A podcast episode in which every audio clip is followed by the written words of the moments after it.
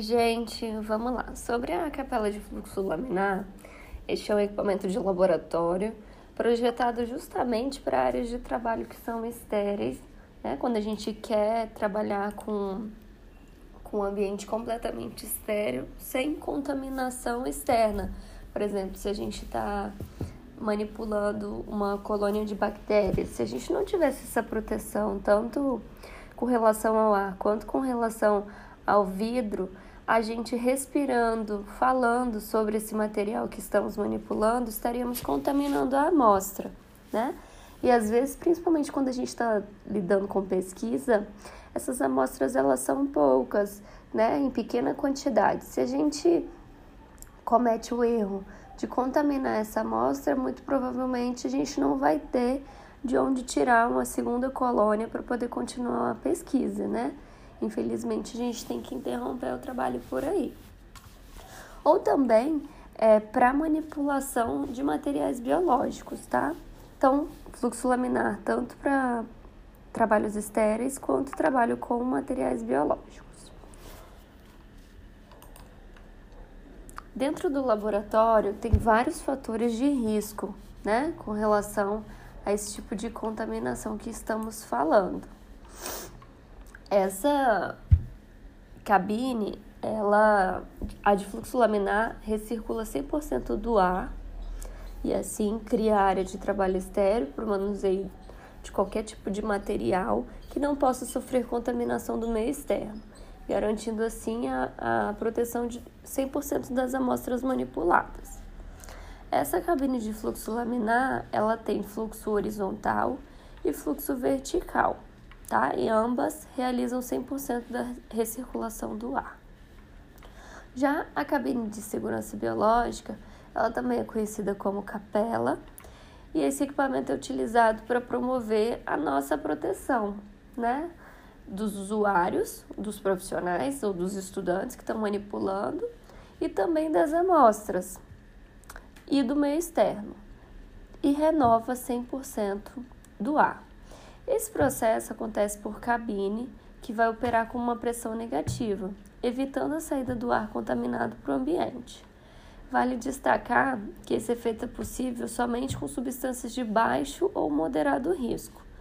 Não comporta o manuseio de produtos extremamente tóxicos ou muito voláteis. Né? a gente viu aí que a cabine de segurança biológica ela pode ser dividida é, tem alguns modelos que eu coloquei para vocês. Tem o modelo do slide 60 do lado direito e o modelo do slide minto, slide 47 do lado direito e o modelo do lado 48. São capelas simples. A capela do slide 50 já é de fluxo laminar, assim como 51, 52 e 53. Beleza, pessoal?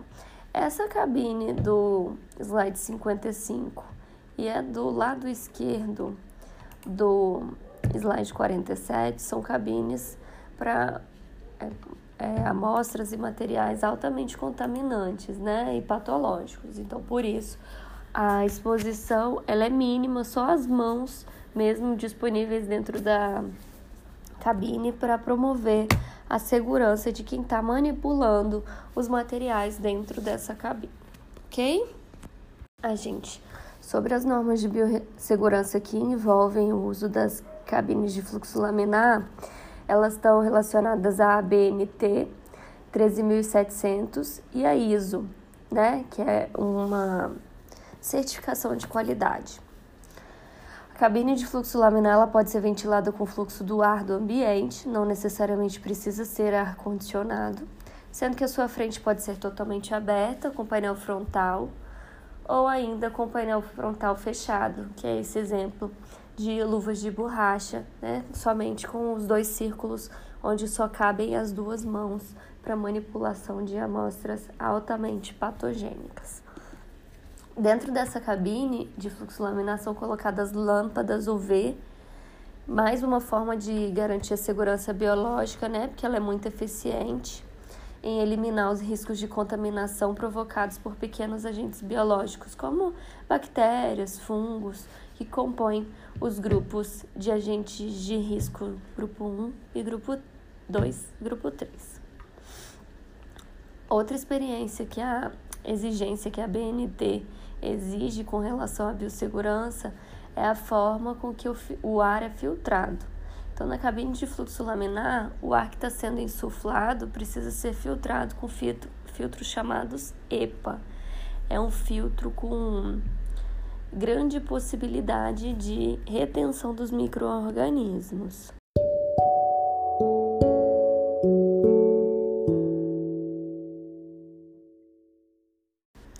Filtro EPA vem do inglês High Efficient Particulate Arrestance, que é uma tecnologia que emprega filtros de ar com eficiência na separação de partículas, certo? Ele é composto por uma malha, uma malha de fibras dispostas aleatoriamente, uma, são fibras de vidro, e é muito importante a consideração sobre esse filtro com relação à sua espessura e velocidade em que as partículas elas conseguem é, transpassar esse filtro, né? Na verdade, até determinado momento.